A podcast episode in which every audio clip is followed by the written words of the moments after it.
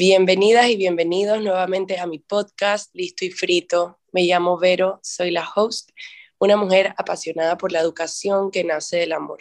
Me encanta escribir, leer, ir en hikes, estar en contacto con la naturaleza. Se me hacen fascinantes las montañas, variedades de árboles, plantas y animales y ver cómo coexisten entre sí.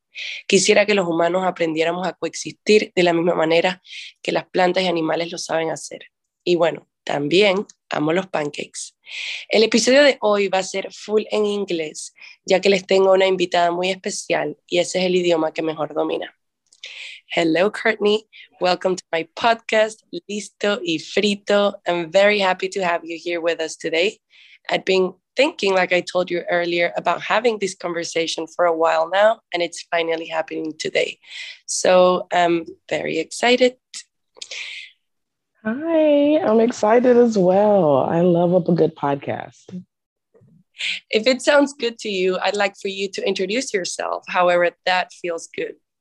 What are your passions, your hobbies, and anything else you'd like to share with our audience today? Feel free to share anything um, that you'd like for us to know about you.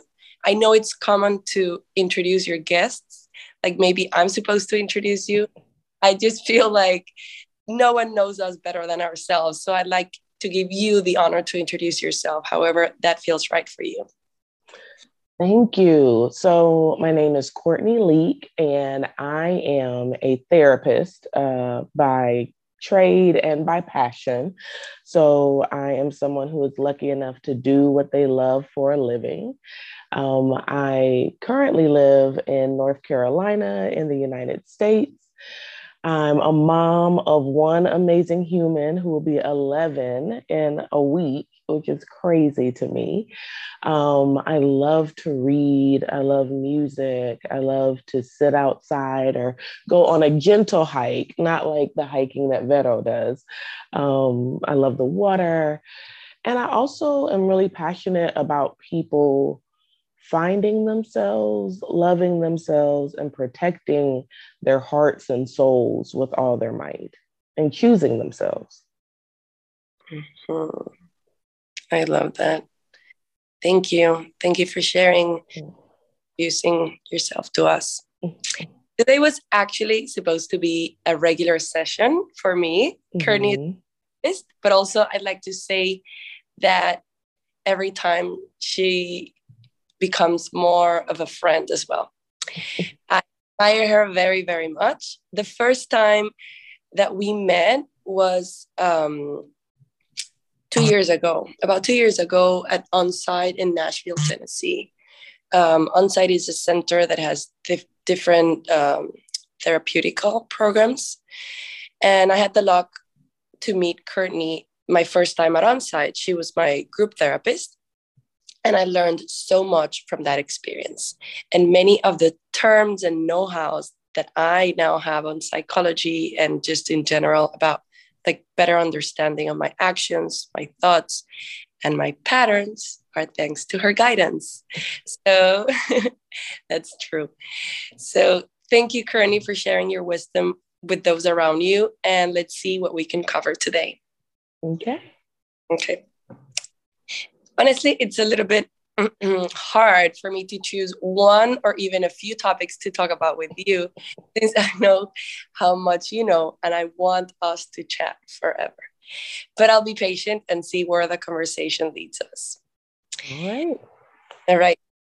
So, one of the things that I admire a lot about you is how you're raising your 10, almost 11 year old son and the things you've shared with me about the questions that he asks, the conversations that you two have, and the level of maturity in your relationship with him for me is admirable.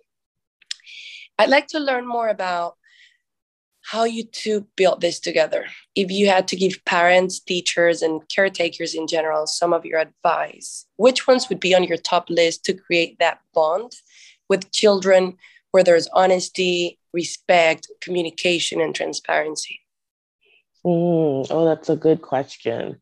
So I truly and firmly believe that children are infinite And a lot of the times, the limits that children experience are based on the adults in their lives and the limits that those adults are putting on them because the adults have expectations of the children to meet some kind of need within them. And so I was very committed from the very beginning to not have these large expectations of Carter meaning I wanted him to be kind. I wanted him to be honest. I wanted him to be um, free to be who he wanted to be, to figure out this world in a way that um, best fit him and not me. I, I really try to parent without agenda. And I think that that's really hard. I think my number one parenting advice, advice for educators, advice for any adult who has children in their lives is to be to make sure you're doing your own work. Because if you're not doing your work, you are putting your work onto someone else and probably a lot of other people. And it's really easy because kids are at our mercy for us to put our work onto them. What do I mean by that? And so, say you didn't have the childhood experience that you wanted. And so, instead of being present with that child, learning and experiencing that child, you decide how that child is supposed to show up in the world based on who you were, who you weren't, what you got, and what you didn't get.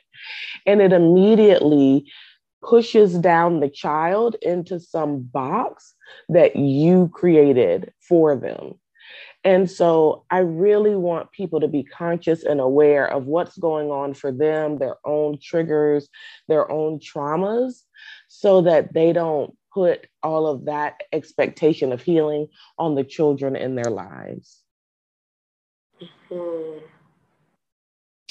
Yeah, that's that's so powerful because sometimes um, we expect things from others and especially from from our kids and our students that when we look at our lives we're not even practicing it in our own lives not practicing what we preach right right right and that's and not it's con- work mm-hmm. and it's not congruent um, mm-hmm. it's like mm-hmm. the modeling it's a term we use in well in, in life but we use it a lot in education like we we model to our students what what we want them to do um, or how we want them to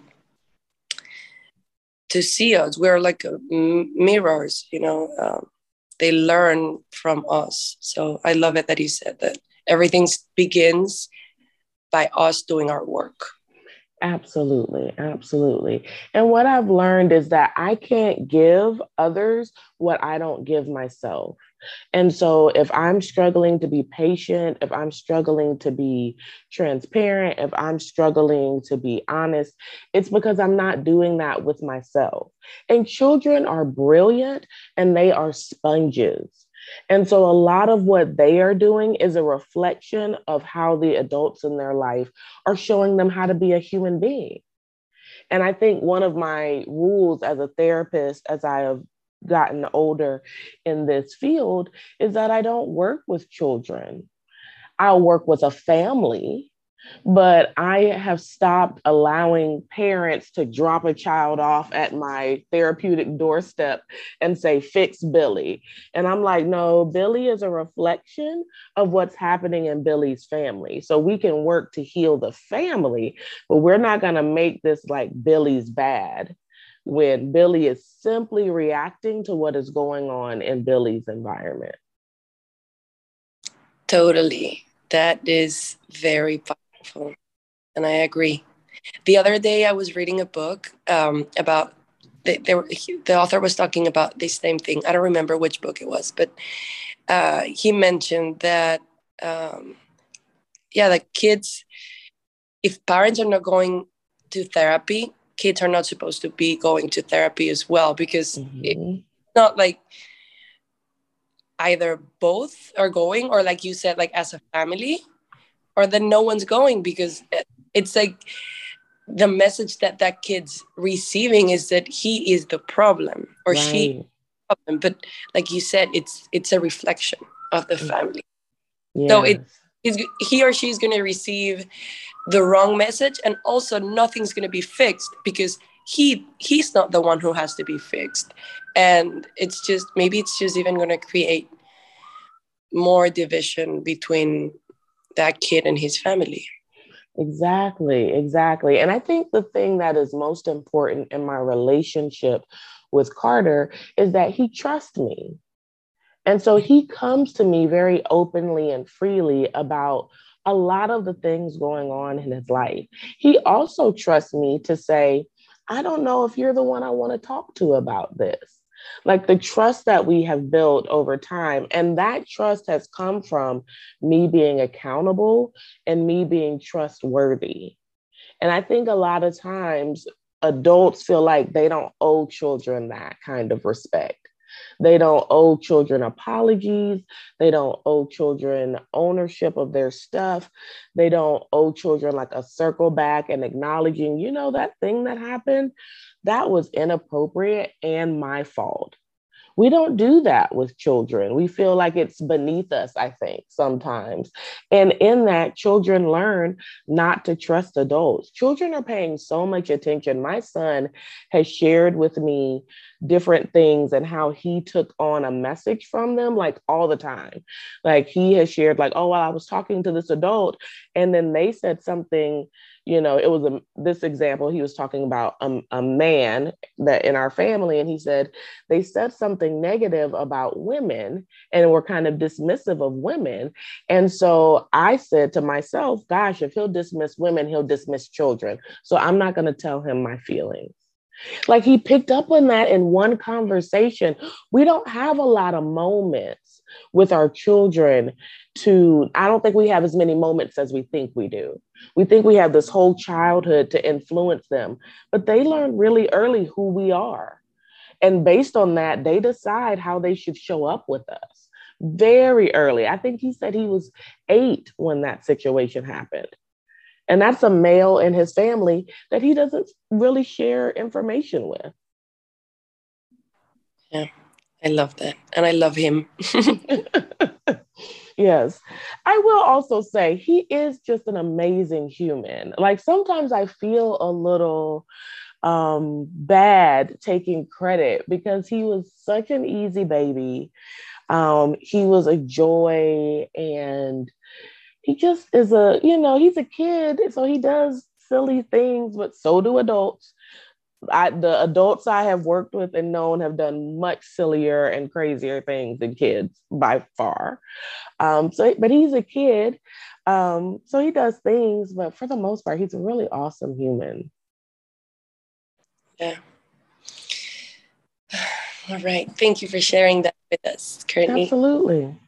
I remember you once told me um, that many times parents raise their boys specifically to be dependent on their moms mm. and that affects their future relationships and mm-hmm. i've heard mm-hmm. moms and wives say that they have for example four kids when they actually have three but mm-hmm. they husbands as a fourth child because they still act like a kid what are your comments on these behavioral patterns and what can parents do to prevent it. It's as if parents can save or harm their kids' future marriage in some sort of way. Mm, that's a good question. It's a loaded question. It's a controversial question. And let's dive into it. So, I've heard a theory recently where someone said, I think it was on a podcast actually, mothers love their sons and raise their daughters meaning that oftentimes we are um, leaning into the love and nurturing piece with our sons. I would say that a part of that is a desire for our own love and nurturing from a masculine energy. And so we're trying to fill that gap. And we raise our daughters to be who we weren't. Mm-hmm. you know, to be strong, to be independent, to um, to or to be a good wife and a good mother or a, a, a, lady. Like we we have these very specific expectations of who our daughters should be. And then our sons it's like oh well boys will be boys and they they're wild and they they don't know how to do these things and they're so cute. And we just deny them their full humanity and then with the with women we raise them to be caregivers. I've told you the story of going to my little my cousin's house and her daughter had like we walked in the door and she's like, "Oh, I'm playing." And she was in a kitchen set. She had a baby on her hip. She was fake ironing and making dinner at the same time. And I was like, this is not playing. Why are we teaching girls that this is playing? And we're teaching boys like you know, get your trucks and your ball and your and do whatever. I think that we are seriously deprived of healthy masculine energy in a lot of situations. And we are utilizing that energy from our sons, not in like an inappropriately sexual manner, but in an emotional manner to fill in the gap. Because if I consider my husband to be a third child, and then I have this son who hugs me all the time and wants to give cuddles and is sweet and silly. And I can't get my husband to show up the way I want him to. Then I'm leaning into it with my son more because he can do it. But then I'm not requiring him to do the same things that I would a daughter. I'm not asking him to learn how to take care of himself or how to think independently. I've decided that he is incapable of that. And how sad, how sad to decide someone is incapable of you know a certain skill set and then just deny them the opportunity to learn yeah yeah, that's powerful. I had never thought of it that way. How they're all um, in Spanish, it's called carencias. When you're mm-hmm. um, there's something that you're missing, so you want to compensate it. Mm-hmm.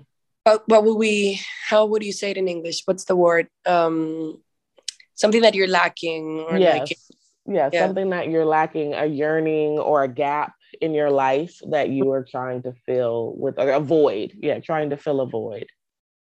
Exactly. Mm-hmm. mm-hmm.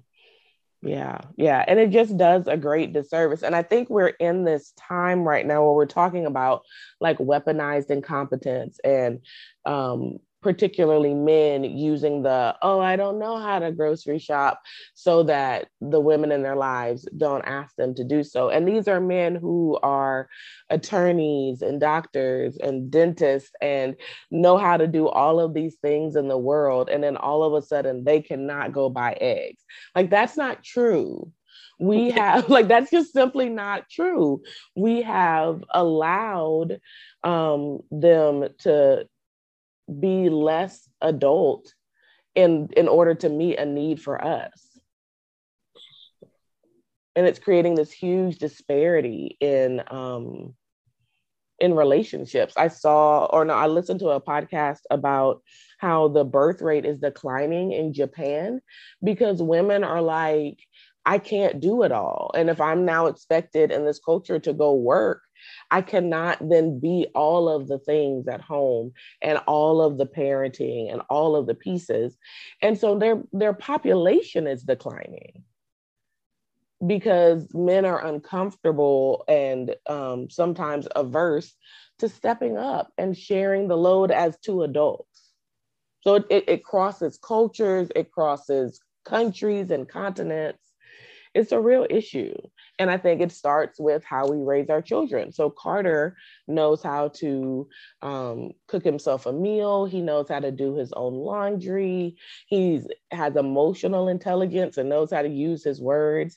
And, you know, I think maybe this year he's going to start getting the grocery list and I'm just going to follow him around the grocery store and let, let me see if he can pick out eggs because I really just want him to be able to leave my home as a full human being who knows how to do things.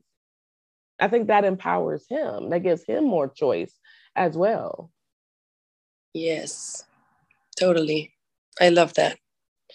And you're raising an amazing boy, soon be teenager. And I know. Yeah.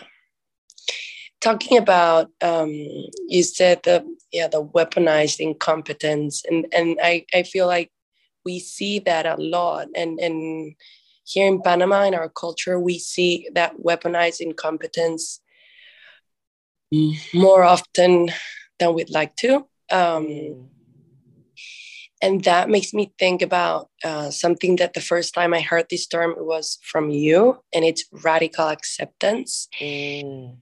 Um, not radical acceptance in my marriage, not radical acceptance in my like immediate life, but maybe like in the life that my parents chose to live or the mm. life parents chose to live can you um, what can you say about about radical acceptance and maybe um, how it can play a big role in setting us free when we cho- when we choose to live by by it?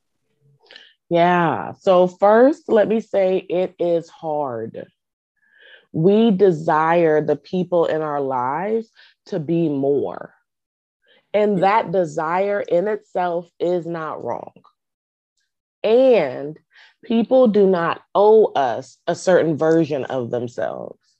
And so, and we are powerless to make them be another version of themselves. They get to choose the life that they live. And so it is important for us to fully accept that. That doesn't mean we enable it. That doesn't mean we encourage it. That doesn't mean we don't say, gosh, I think you could have more in life, or I think this could be bigger and better for you. But that's where it ends. All we can do is speak our truth to them. And then once once we radically accept, we have to decide what proximity in relationship to them feels safe for us. So we have to have boundaries based on exactly who they are right now. A lot of us have boundaries based on who we hope somebody is going to be. And so it's like, well, I'm staying this close in this relationship because I know they can be this or that. That is not real. Who are they right now?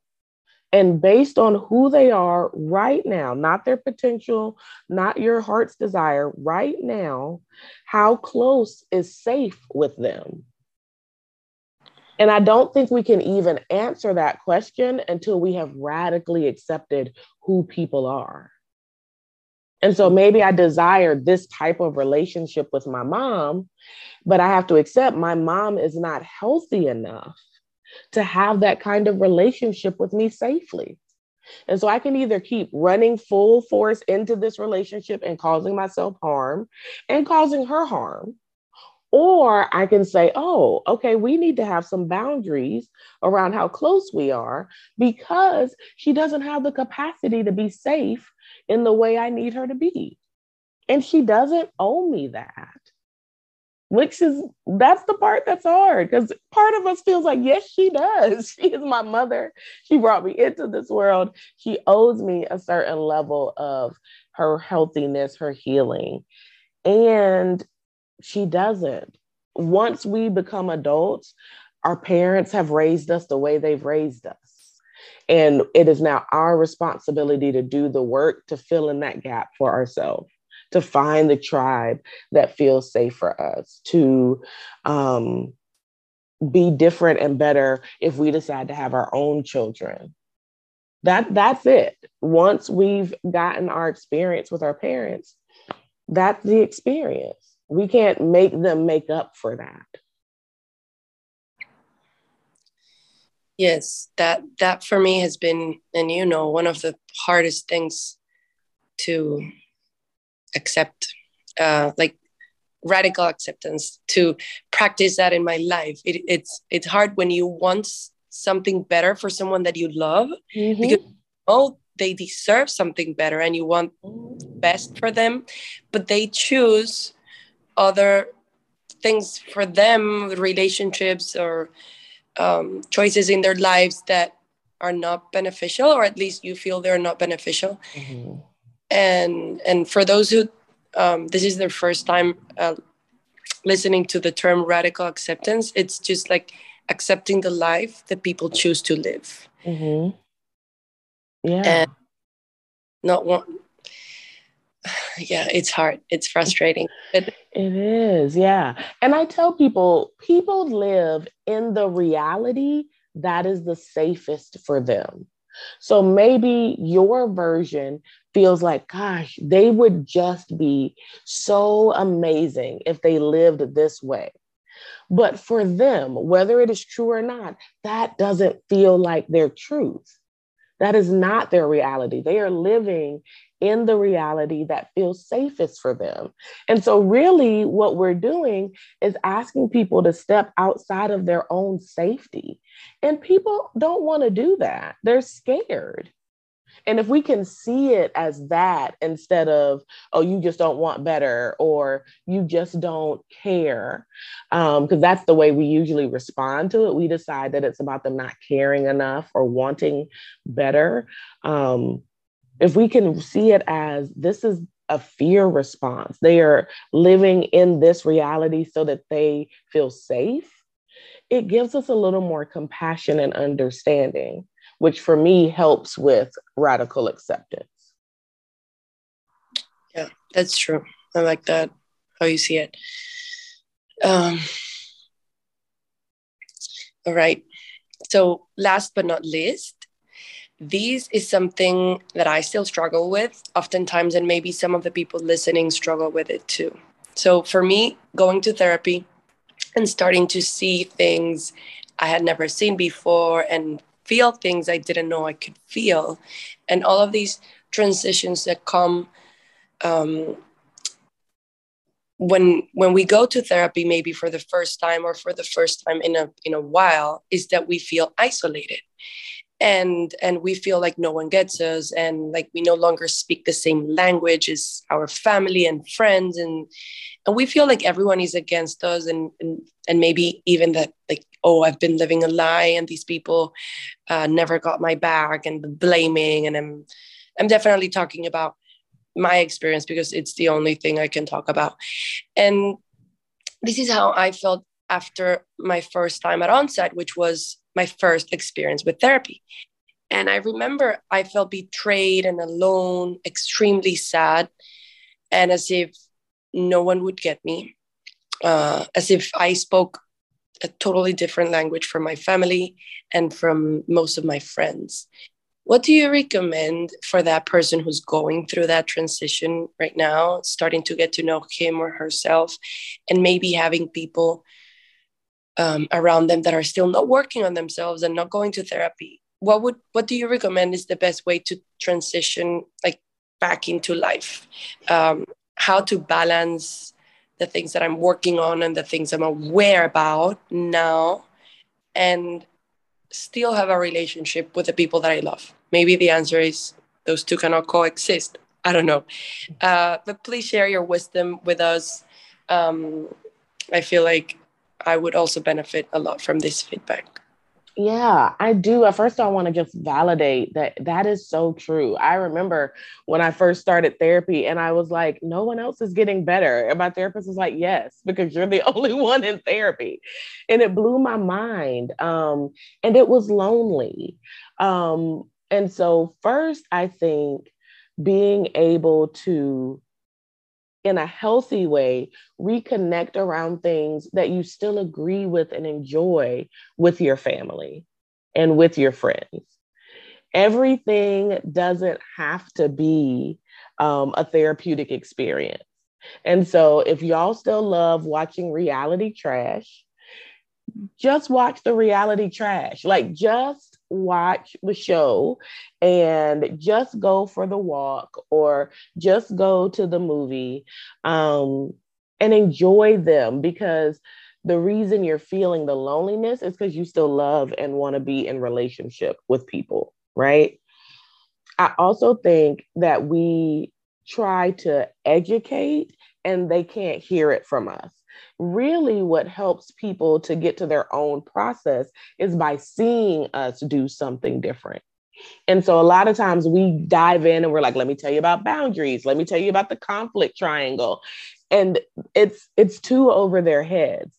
What they do notice is, oh, we had a disagreement and usually you would yell and scream and this time you talked about your feelings and set a boundary with me. Huh, that felt different. I'm curious about that.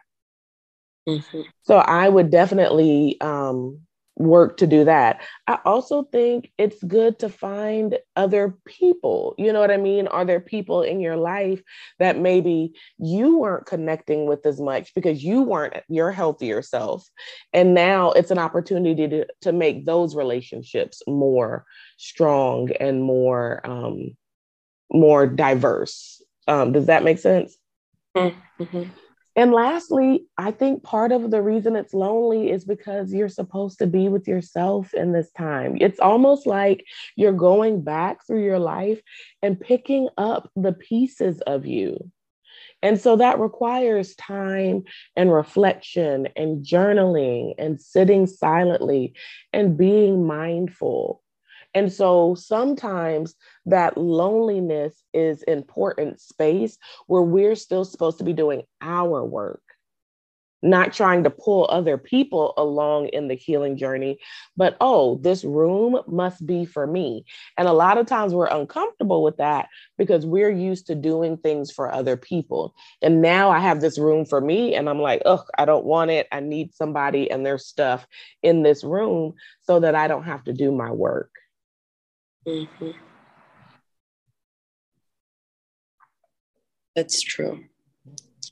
And I, I remember that um, we've talked about it, like just sometimes we get we get so frustrated and like you said, like everything doesn't have to be about therapy and uh, talking mm-hmm. about it. So when we're in our process, that's the only language that we know how to speak. Mm-hmm. Sometimes get stuck in that.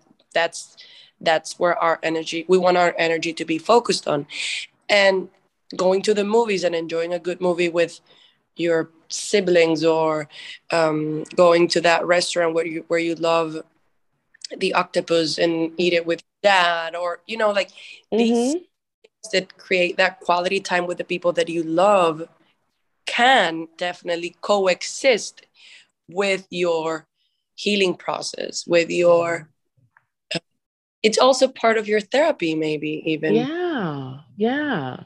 And i think it's okay like so i'm going to have octopus with my dad which is not my example because i do not eat octopus. But for example's sake i'm going to go have octopus with my dad and i know that he and i have these these, these places where we disagree and we get into it. So, what I'm going to show him is how to have a boundary around those places but mm-hmm. I'm not going to not go to, to dinner with him. So then if he brings up politics, I'm going to say, you know, dad, I really like for us to talk about when you were in your 20s. What what's something that you wish you had done or knew then that you know now? Mm-hmm. So I'm setting a boundary of I'm not going to go into this space with you where we argue because I don't want this to be a hurting time. And I'm going to redirect into the parts of you that I want to know more about or the parts of you that I really love. Yeah. I love that. Yeah. That's ultimately boundaries, setting. Right. Yeah. And radical acceptance. If, like, we are not in the space where we can talk politics, period. We have to accept that. That is not where we are. Mm-hmm. What can we talk about? What what are the things that we enjoy together? And let's focus there. Let's do that. All right. I'd love that. Thank you. Thank you, Courtney, for for being here today. And thank you for being flexible and accepting my invitation at last minute. Absolutely. I'll reschedule my session because um, if you want uh, to share where people can find you, um, I can I either write it in the description below or you can sh- both. You can share it uh, with us right now. I don't know if there's um, if you have your web page or something that where they can find you, please yeah. There. Yeah, absolutely. It's all the same. So my website is Courtney Leak lcsw.com. My email is Courtney Leak LCSW at Gmail. And my Instagram is at Courtney Leak LCSW. So it's all the same. Okay, I will I will write it down in the description. And well, listo y frito. That's it for today. Um, we'll see you next time. Bye.